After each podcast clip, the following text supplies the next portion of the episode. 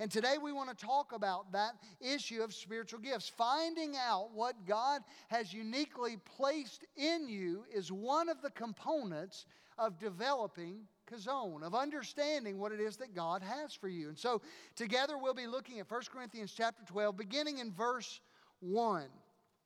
Now, concerning spiritual gifts, brothers, I do not want you to be uninformed. Actually, some translations might say unaware. Other translations might say ignorant. Welcome, Brother West. Glad you could join us. Got your hair dry? It, it, doesn't take me quite as long as it does Brother West to get hair dry after baptism. Thank you, brother, for being a part of this celebration of new life. Amen.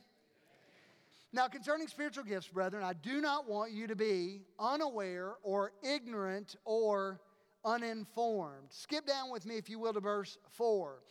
Now, there are varieties of gifts, but the same Spirit. And there are varieties of ministries and the same Lord.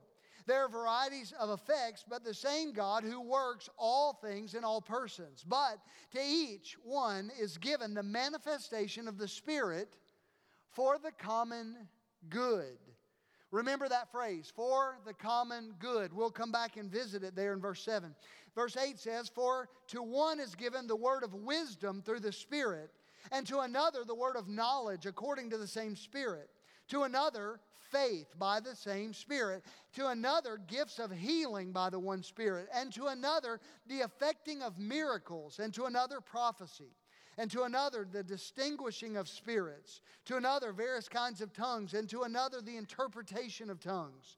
But one and the same Spirit works all these things, distributing to each one individually just as He wills. For even as the body is one, and yet has many members, and all the members of the body, though they are many, are one body, so also is Christ. Today, I want to talk under the heading of the subject Unwrapping Your Spiritual Gifts unwrapping your spiritual gifts. Who here likes to get gifts? Anybody, is that your love language? You like it when somebody gives you a gift. You love the excitement and anticipation leading up to Christmas. There are some of you that raised your hands quickly and you raised them high. You're the people that probably unwrap gifts before Christmas and wrap them back to try to make sure they don't know that you've been tampering. I, can see by your reaction, you're in this room. We, we just need to have a confession and repentance time now. Every head bow, every eye, no, we're not going there. Some of you live that way, that you love to get gifts.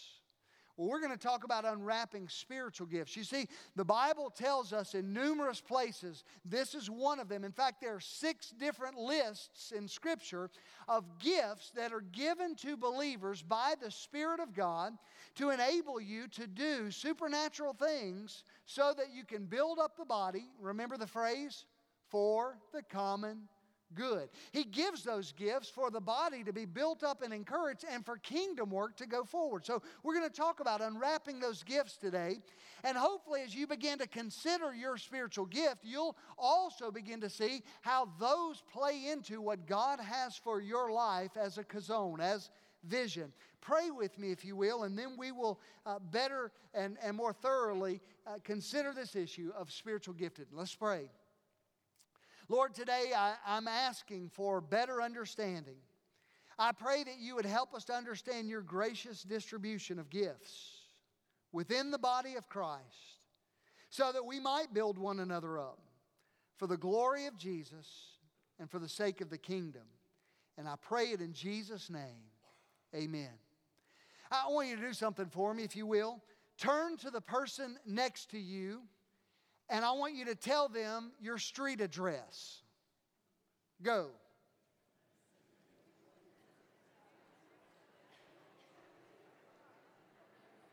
Oh, wait, wait, wait, wait. Let me give you a disclaimer. Let me give you a disclaimer. If they look kind of sketchy and, and you think, well, now they might want to rob me, don't tell them. Oh, is it too late?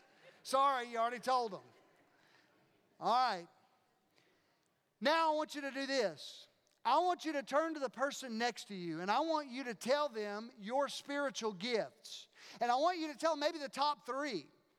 And tell them if you know them in rank order of which one is the strongest in your life. Tell the person next to you your spiritual gifts. Go. Boy, it's quiet.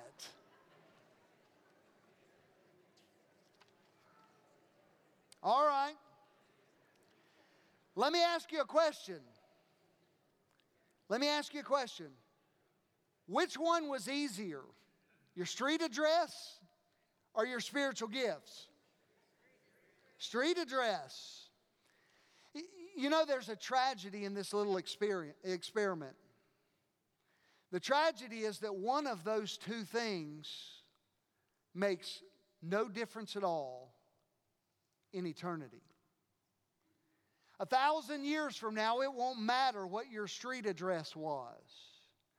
10,000 years from now, it won't matter if you lived in a house or a condo or an apartment, if you lived in the mountains or on the beach or in Hattiesburg, Mississippi. It won't matter if you picked up and moved down the block. It won't matter if you, you lived with family.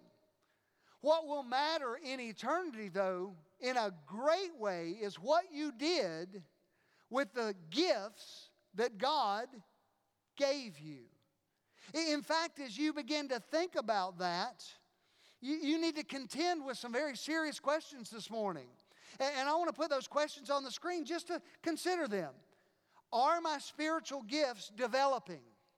We've called 2018 a, a, season of growth here at Hardy Street Baptist Church. I've, I've challenged each of you to grow in Christ. Uh, are you growing in your spiritual gifts? Do you know what they are? We're going to talk about that over the next several weeks as we consider this. What a fundamental element of growing in Christ is knowing the things that He's placed in you. The, the second question is Am I growing? Have you just sat on the sidelines? Did you get saved? You know, so many people go through the waters of baptism and we hang them on the front pew to dry and they never take another step. They're babies in Christ. And I don't want that to ever be said of anyone here. We want to continue to disciple that next generation. We want to continue to disciple new believers. We want them to grow in Christ and give you every opportunity. The third question I would ask is Are you teachable? Are you willing to learn? Are you serious about growing? You see, I've seen this over the course of my ministry. Lots and lots of believers uh, know nothing about their spiritual gifts. Now, they're saved, they've trusted Christ, the Holy Spirit indwells them, but they've never taken the time to study what Scripture says about giftedness. They've never taken an inventory or a class or, or even considered spiritual gifts. A large, large majority. In fact, the, the next level, which is admirable but sad in the same phrase, far, far too few Christians have actually ever learned their spiritual gifts, but some actually do. Some of you could turn fairly quickly. You've taken a test at some time, you've taken a, a survey, and you looked at them and you said, Well, I, I've got this gift or this gift. You've at least identified your gifts. But I want you to see that the next levels are the, the ones that really matter. Identifying your gift is not that much more significant than not knowing it if you're not using it. So, what God desires from each of us is not only that we identify our gifts, but we begin to deploy them. We use them and then we develop them. Those are the next steps. You need, through the course of the next couple of weeks, as we continue this Chazown study, you need to identify your spiritual gifts. You need to deploy your spiritual gifts. Start using it. We're going to give you opportunities here in the church and out in the community. We want to give you a ministry in the church and a mission in the world. And we want to help you take those gifts and use them. And the idea is this that you would not only identify them and deploy them, but you would develop them, that you would get better at them, that we could equip you, and that you, along with other believers in your small group, would be encouraged and sharpened so that you could use them to your fullest potential. Uh, obviously, many of you found yourself at just a, a place of, of clamming up when I ask you to share with somebody else your gift because you just don't know. Well, that's okay, but it's not okay for you to stay there. You see, the Apostle Paul is talking to a church in Corinth, and he says, I don't want you to be ignorant, uninformed, unaware of this matter of spiritual gifts. You see, the Spirit has given gifts, and all of you need to use those gifts. And when you use them, some incredible things happen. Now, let me take you one more place in Scripture. You don't have to turn there, you may want to jot it down. Mark, uh, excuse me, Matthew chapter 25, there's a parable Jesus is teaching, and a, a master goes away. A, a, a, very wealthy man, an owner of this place, goes away, and he leaves to three different men talents. He leaves them bags of money, if you will. And he gives one a bag that's this big, and one a bag that's this big, and one a smaller bag. He gives five talents, three talents, and one talent with the expectation there's going to be an accounting, that he's going to come back and ask them, What did you do with what I gave you? And the man that was given five talents worked hard. He was diligent. He invested and he doubled those talents. And the master came back and saw what he did, and he said, Well done, good and faithful servant. The one that had three talents, he was given a little less, but nevertheless, he took what he had and he worked with it, and he doubled those talents. What happened to the one with one talent? Do you remember the story? What did he do with his talent? He buried it. He was afraid. He, was fearful he would do the wrong thing. He was fearful he would lose it. So he went and he buried it in the earth. He just tucked it away. And the master came back and he asked, Okay, what's the problem? What's the issue? This is a parable, and Jesus gives voice to the characters. And he asked him, Why have you not done anything with it? He said, I understood you to be an exacting man. A harsh man is the word. I, I knew that you were going to call for account. And so I was afraid, perhaps, is what he said. He, he just simply said, I, I buried it. And he gave him the one back. Now, the master did something interesting. The master took from him that and gave to the one who had been faithful. It was interesting to me as I read through that story and as I consider that story that when the master gave the gifts, he gave them with an expectation. God has given to all of us gifts, but with expectation. The desire is that there will be a day of accounting. Think about this. Your excuses will mean nothing on that day. He takes away from this one. In fact, he calls him wicked and lazy. You mean to tell me he just gave back what the master gave him? Yes. And he called him wicked and lazy. You mean he didn't lose it? No, he didn't lose it, but he did nothing with it. You see, God has given to you so many incredible gifts, and He's given to me incredible gifts. And if I don't use them, there will be a day of accounting. You see, He really did give you spiritual gifts with full expectation. So, with that said, you think you'll stand before the Lord one day and He'll say to you, Tell me all that you did with the gifts that I didn't give you? No. He's going to say, The things that I did give you, what are you doing with those? What have you done with those? I want to borrow language from Dr. Adrian Rogers. I heard this a long time ago. He said this if you, uh, incredible piece of advice, if you want joy in your Christian life, get right with God, and then discover, develop, and deploy your spiritual gifts. Begin to use them, learn them, engage them in your church, sharpen them. It's interesting, and this is all foundational. We're, we're heading somewhere. The operation of the gifts of the Spirit is scary to some people. We, we begin to think about the, the charismatic gifts of the Spirit and we, we, we want to back away from what's there. Well, they're in Scripture, so we need to investigate, we need to study them. Vance Havner, one of my favorite preachers, a very, very quotable guy. Vance Havner said this He said, We're so scared of wildfire that we end up with no fire. Hello?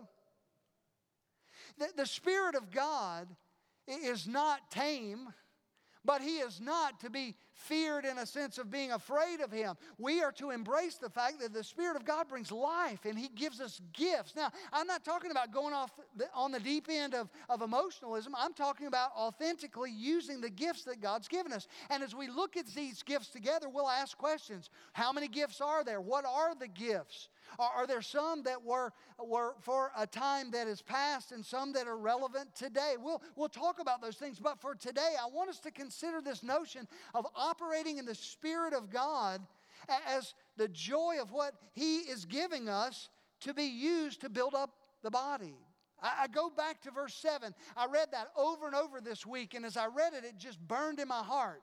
He gives these gifts for the common good. That, that means when I use my gifts, you're blessed. And when you use your gifts, I'm blessed, and others around you are blessed. When, when I operate based on what God has given us, then there's blessing. Vance Havner also said this about life in the Spirit. He said, We're so afraid of getting out on a limb, but we haven't even climbed up the tree yet. And out on the end of the limb is where the fruit is. Now, let me give you some disclaimers very quickly. Three things that happen uh, very, very quickly. They won't be on the screen. And by the way, your notes are going to be totally different. I didn't give you a single fill in the blank on your notes because I wanted you just to have that information there to consider because there's a lot to talk about when we talk about spiritual gifts.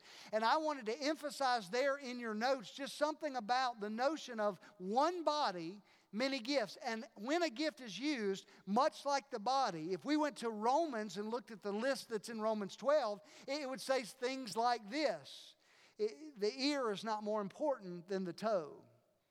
Now, it doesn't give it exactly that way. There's Hanbury translation. What it says is one body part is not more important than another you hit your thumb with a hammer and you'll realize that that's a very vital body part. In fact, the other body parts will rally around it as you drop that hammer and grab that thumb and squinch up, and all of your body diffuses the pain. You see, when we operate in our spiritual gifts as a many membered body, God does something very unique. But three things happen in a negative sense when we ignore them. And I want you to jot these down and remember them. Number one, there's wasted effort. There's wasted effort because people try ministries for which they're not gifted. Frustration and anxiety sets in. There are some of you that, that would say this to me Pastor, if I ever had vital information that you need to get from me, you would never have to waterboard me. Simply put me in the preschool department. I'll tell you anything you want to know. You would never have to use enhanced interrogation. You simply lock me in a room with preschool. Some of you are there. You said, That is not my spiritual gift. That's not my place. That's okay. There are some people that would much rather be in there with preschoolers than in a classroom with some of you. All right? Realize that. But there is unbelievable frustration and wasted effort when people are trying square peg, round hole to, to operate outside of their giftedness. The, the reality there is that many people, because they have the gift of service, want to do everything. They see a need and they say, I've got to go solve that. But there are others that are sitting on the sideline, and that leads to number two there's unused potential. You see, when people are not operating in spiritual giftedness, there are people that are sitting in the stands or on the sidelines that need to be in the game. And because of that, there are people who are operating outside of their spiritual giftedness and they're killing themselves. There's that 80 20 rule. They're doing everything. And there's some that are doing nothing. So there's overwhelming sense of wasted effort. There's an overwhelming sense of unused potential. And thirdly, I want you to see this there's an uneven quality to ministries. Why? Because there are some ministries in the church that are prospering because the right people with the right gift mix are serving in the right place and they're involved, and others are floundering because of all that we've described before. They eventually die because they lack properly gifted leadership. They don't have people in spiritual gifted areas. So, no matter what, how you look at it, this study for us over these next few weeks as we consider Chazown from the prospect of God gifting us through His Spirit is vitally important. Because what happens is a church like this one all of a sudden can catch fire. Because we start firing on all cylinders. Because people that have been on the sidelines start to wake up and say, God, you have given to me these gifts and I want to use them for your glory and for the good of others. I want to use them to help the body of Christ. And you'll find some place that, that it's a place of service. Some of you say, uh, Pastor, I, I don't want to serve, I'm tired. Can I just let you in on a secret that I've learned? When I operate in an area of a spiritual gift, it's not draining, it's energizing. I, I get energy from it. I, I, the gift of leadership is one of the gifts that God gave me. If you look on ranked tests, and we'll talk about them in a minute, but if you look at them, leadership is one. And when we begin to dream and strategize, I, can go all day, all week. I, am passionate about those meetings because we, we, I just draw energy from it. Some people are like, no way. You lock me in that room and I'll go crazy. Let me give you an analogy. Craig Groeschel, who wrote the Chazown book that we're studying in small group on Wednesdays and in some of our, our Sunday school classes, gives a great analogy. It's the apple pie analogy. We're all around a table and we're eating apple pie. And there's one wonderful, nice fellow sitting on the other end, and his bowl of pie is sitting halfway on and halfway off the table. And he takes his fork and he's excited about diving in, and, and some of you already see what's happening. Well, what you do next really may reveal your tendency of gift. He takes that fork and he dives in, and guess what happens? That plate, wow. I mean, apple pie everywhere. Now, some of you look at that and you say, I knew that was going to happen. I could have told him that was going to happen. You should never have done that. I mean, anybody that has half a brain could have seen that was going to happen, idiot. You, have got the gift of prophecy. You just see it black, white. There it is. All right? Some of you, it's, oh goodness, let me help you clean that up. Let me kind of wipe that off of you. And that, that was terrible that that happened. And you have the gift of service and you just want to help. All right? There are some of you that, as we're rocking along through this, would, would show other gifts. And as you think about some of those gifts, it's kind of funny to think about. There's the one that has, well, he sounds like this Oh, that happened to me one time. It's not that bad. It'll be okay. In fact, it'll clean right up, and we could probably get you some more. In fact, watch this. and you do it to yourself. You have the gift of encouragement. I, I can't even do that, as Craig Groeschel talked about. I, am kind of like. I don't have any mercy. I just, I'm the guy going, You should not have done that. You should have seen that coming. And then there's somebody else that says, I have researched this, and there's a very, very logical reason that that happened, and there's a better way to eat apple pie. Step number one. Now, if you have the gift of teaching, that's you. You started right into that. Maybe you have the gift of giving and you go, hold on, I'll buy you another one. In fact, apple pie for everyone, whipped cream on top, everybody that wants one, and you've got the gift of giving. You like to give. Maybe you have the gift of mercy and you're thinking, oh, as that pie was heading toward you, I felt, my heart just felt for your heart. I mean, that really hurt me. I, am sharing that all in jest. But the idea is that they're spiritual gifts. Now, let's ask some preliminary questions. Here's a question What is a spiritual gift? Any of you wondering that? Well, if not, let's pray and we'll go home. No, nobody, anybody wondering what a spiritual gift is? Let's try that one more time. Anybody want to know what a spiritual gift is? All right, I'm glad you asked. Let me give you a definition. We're going to put it on the screen. A spiritual gift is a God given ability which enables a believer to effectively serve the body of Christ. You may want to write that down somewhere. It's something we're going to talk about a lot over the next couple of weeks. It is a God given ability. And as we think about it being a God given ability, there's a lot of confusion and there's a lot of fuzzy talk about what a spiritual gift is. Some people kind of confuse it with a natural talent and they say it's like playing the piano or throwing a football or, or tinkering with a car. I want you to see this it's not a natural talent, it's more than that. It's not just a, an ability. A person may have natural talent in some way and be lost, they may not know Christ. The Spirit of God is not indwelling their life. And if that's the case, it's not a spiritual gift. Secondly, I want you to see that a, a spiritual gift is not a fruit of the Spirit. We studied the fruits of the Spirit last year in detail. The fruit of the Spirit are, are uh, virtues that come out of our lives love and joy and peace and patience and kindness and goodness. As we think about spiritual gifts, these spiritual gifts uh, are, are individual, but all believers are to manifest all of the fruit of the Spirit. Thirdly, I want you to see this a spiritual gift is not a ministry role. There's not a spiritual gift of preschool work. So when I went into that earlier, that may just be a matter of preference. There's not a, a gift of writing Christian music or, or necessarily a gift uh, of evangelizing Hindus. You can have the gift of evangelism. There are some people that have the gift of personal evangelism. They just naturally share the gospel. There are other people that have a harvesting gift of evangelism, the, the stadium type, the Billy Graham types, the, the Greg Laurie types They can share the gospel and draw the net. They can share announcements and people get saved. There's just a supernatural empowerment to that. But what I want you to see together with me is this idea that God gives gifts to all of us and we need to unwrap them. So, next question I want to ask very quickly when and why were the gifts given? Well, there's not a specific answer in Scripture that says exactly when the spiritual gifts are given. But I want to give you an analogy. Your natural giftedness was given to you at the point of your natural birth.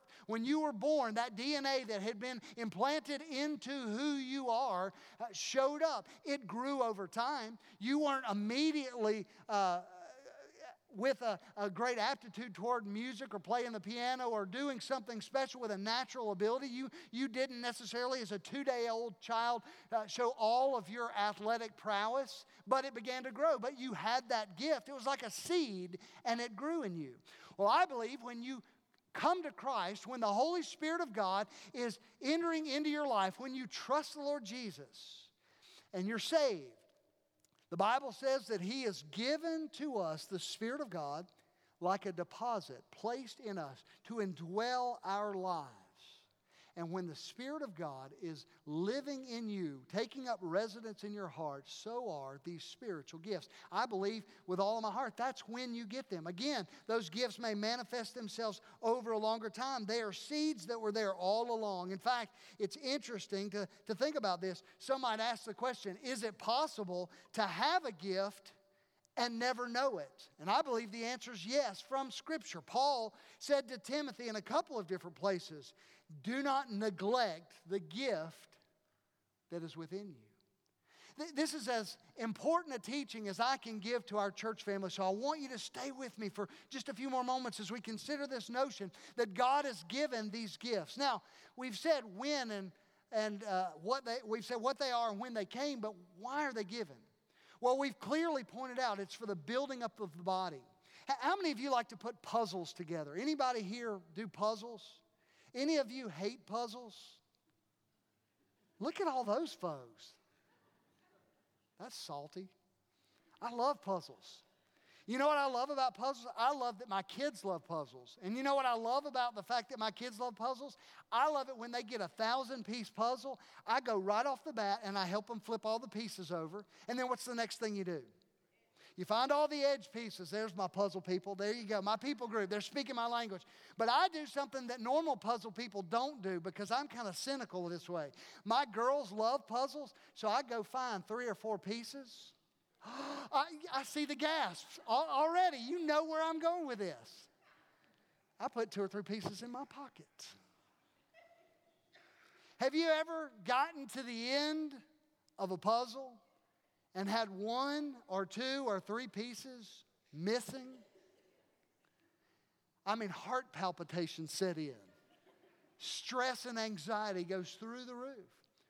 Where does your eye? It could be a beautiful picture. We've put puzzles together of, of Thomas Kinkade artwork. We have put puzzles together of beautiful scenic places around the world, beautiful pictures. But you're not looking at the beautiful picture. You know what you're looking at? That one piece of wood of your dining room table where that one piece of puzzle is missing. And then you pull those pieces out of your pocket. and those pieces become very significant. Everybody wants to put the last piece in. Spiritual gifts in the church are almost exactly like that. God has put together an incredible mosaic. It is a beautiful tapestry, a wonderfully designed picture. And when you are not operating in your gift, there's something in the picture that's missing.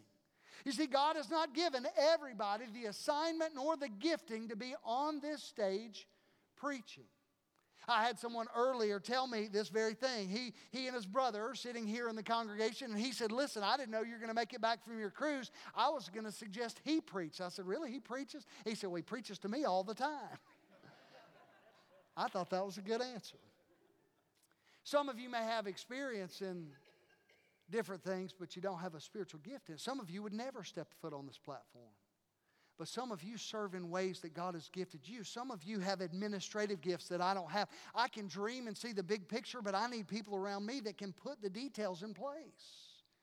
I, am a fire starter. I dream of ideas. I'm throwing down matches all around, and I need people around me that'll kind of fan that flame and corral it and put it together because we all have unique gifts. And my desire for us is to see that God has given these gifts so that the body will function and there won't be unused potential and there won't be wasted, frustrated effort and there won't be lopsided ministries, but we will function together as a body of Christ for one purpose alone and I'm praying that some of you already know the next sentence I'm going to say. Hardy Street Baptist Church is a family of faith in the heart of Hattiesburg, making disciples among our neighbors, the nations, and the next generation. That is the purpose for the gifts. The gifts are given so that we can accomplish our mission.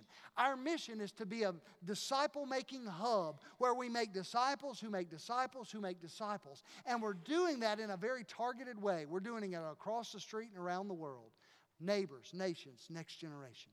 Spiritual gifts are given at the point of the indwelling of the Holy Spirit. They're given for the purpose of building up the body and expanding the kingdom. The next thing that I want you to see very, very quickly, we don't have a lot of time and we can pick this up as we go, but I want you to see some of the gifts. Some of you would ask, How many are there? I have seen lists that went up to 30. Now, it doesn't matter what number I give you right now, there's going to be somebody in here probably taking me to task. I, I read seven or eight different theologians that gave different numbers. Men like um, Chuck Swindoll gave 17. There were uh, others that Dr. Charles Riley gave, uh, Ryrie gave 21. Many different ones. There's at least 19 here. Let me show you some that I've categorized. Service gifts. They're right out of Scripture mercy, giving, helps, service. How about leadership gifts? We see those in there. Um, leadership, faith, discernment, wisdom, knowledge. Think about those. I, I don't want it just to be a list. He said, The Spirit of God, we read this from the text starting in verse 8, He gives wisdom and understanding.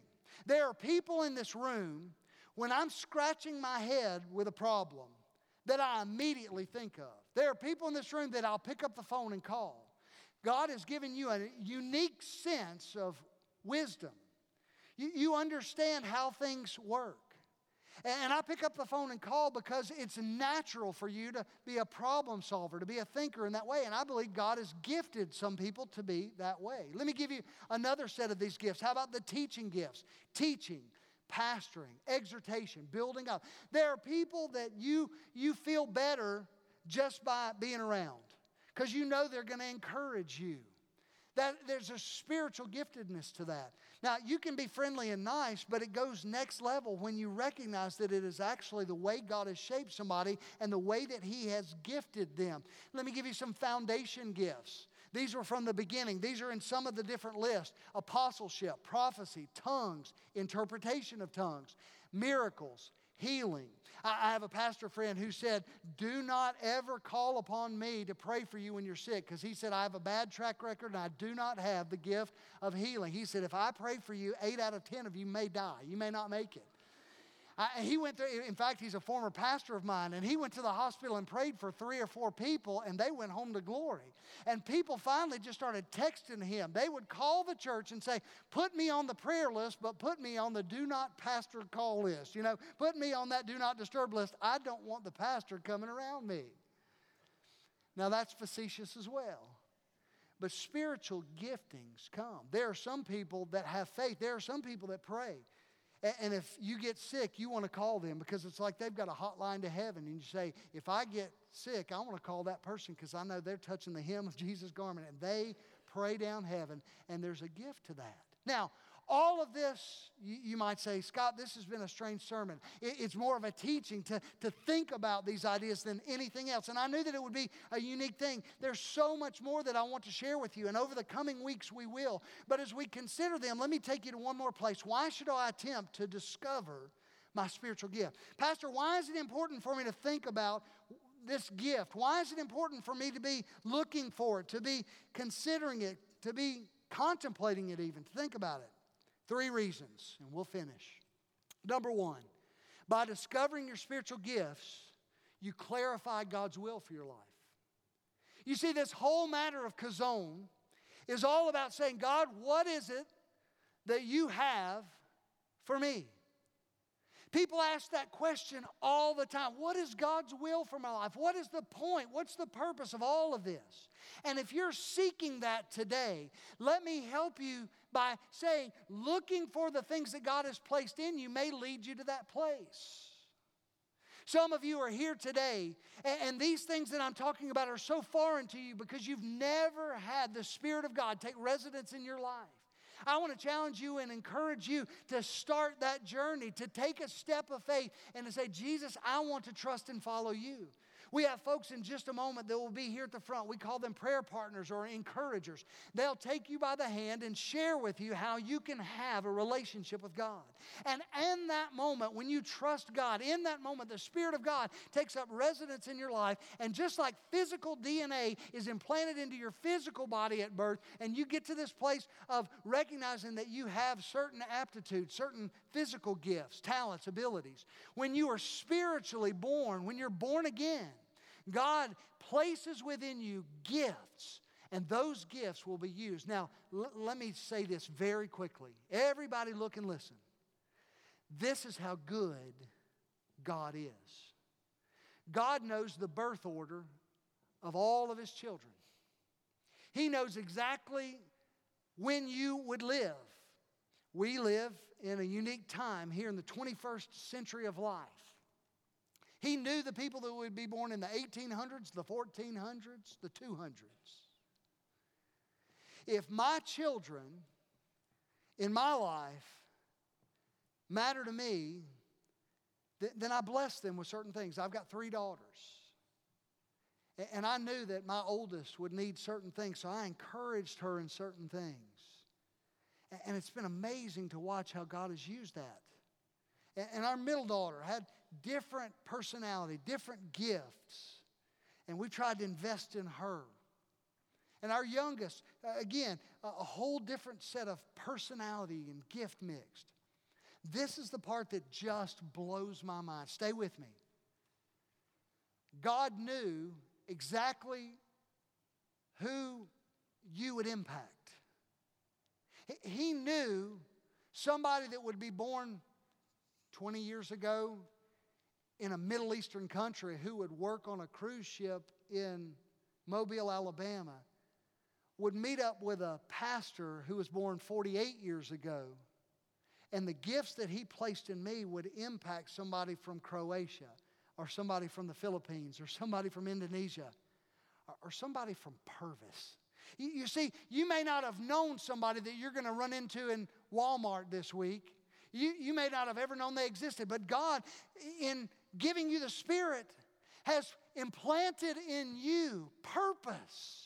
And He wants you to impact others. And that's multiplied millions upon millions upon millions of times. And it blows my mind to think, and it just makes me want to fall on my knees and worship this holy, sovereign, wise God, all knowing, that could put all of those things together and uniquely give all of us. You see, I, I, believe this when we think about the spiritual gifts, instead of just saying we're looking for 18 or 19 or 27, I don't think the list is exhaustive. I think the, the list is suggestive that God does give gifts.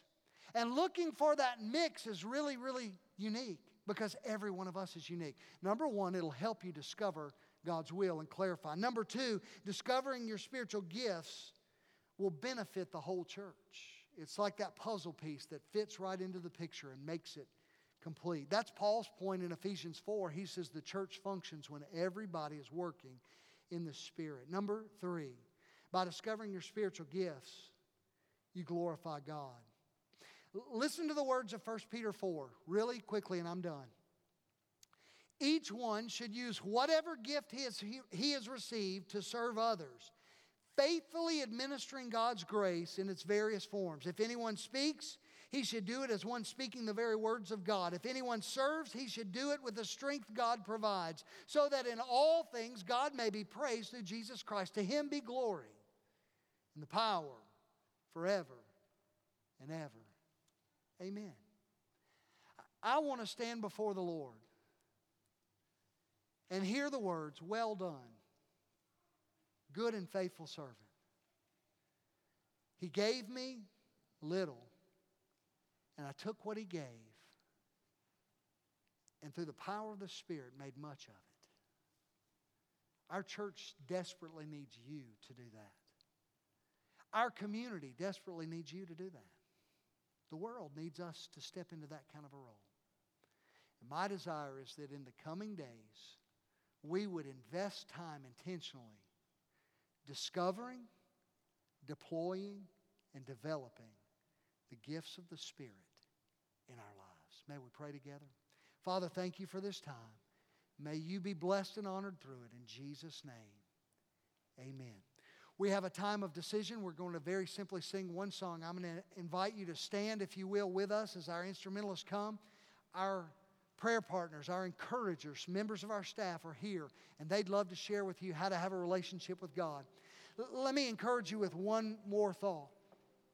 During this time of decision, would you be willing to make a commitment? I've shared with you that on Wednesdays we're going through a small group experience. We're doing it at uh, 11 o'clock on Wednesday mornings, we're doing it at 6 p.m. I want to challenge you to be here this week. We would love for you to join us. Even if you've missed the last several weeks, we can give you the information to catch up. There's videos involved with it that you can uh, access. We would love for you to begin to consider God's design for your purpose, your passion. Let God have His way during this time.